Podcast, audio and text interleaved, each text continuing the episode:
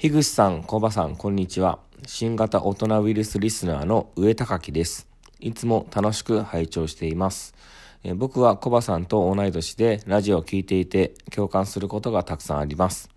樋口さんはコバさんの3つ年上だと思うのですが、お二人、お二人の中でそれぞれで感じる年代の違いや、えー、共通点などありましたら教えていただきたいです。よろしくお願いします。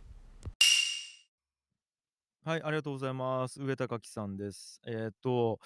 うわ、俺とコバ3つ違うっちゅうことを、もう意識したことがあんまないっすね。っていうか、僕、そもそも今39で、来来年今年か、今年40になるんですけども、自分がもうすぐ40になるっていうことを意識したことがないっすね。なんやったら、僕30になった時も30になったって意識したことがないし、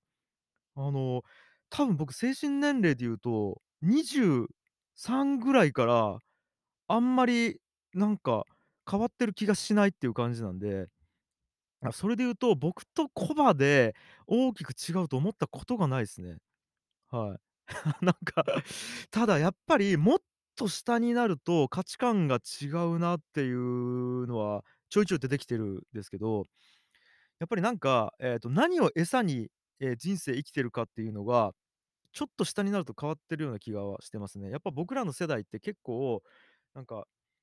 ええ、なんか、社会に対して何ができるかとか、どう社会や周りから承認されるかみたいな、なんかそういう価値観でやっぱ生きてる人って多いような気がしてるんですけども、僕らの上の世代になると、やっぱお金だったりとかするんですけど、じゃあ逆に下の世代で言うと、なんかもう社会にのためになるとか、よくわかんないから、とりあえず、うんと、自分が興味があって楽しいことを精一杯やりたいっていうことを、自分の人生の餌にしてるような、なんか糧にしてるような人が増えてきてるなと思ってるんで、これって多分、もう個人差っていうよりは、世代の差というか、社会が作った価値観だなとは思ってますね。はい。って感じです。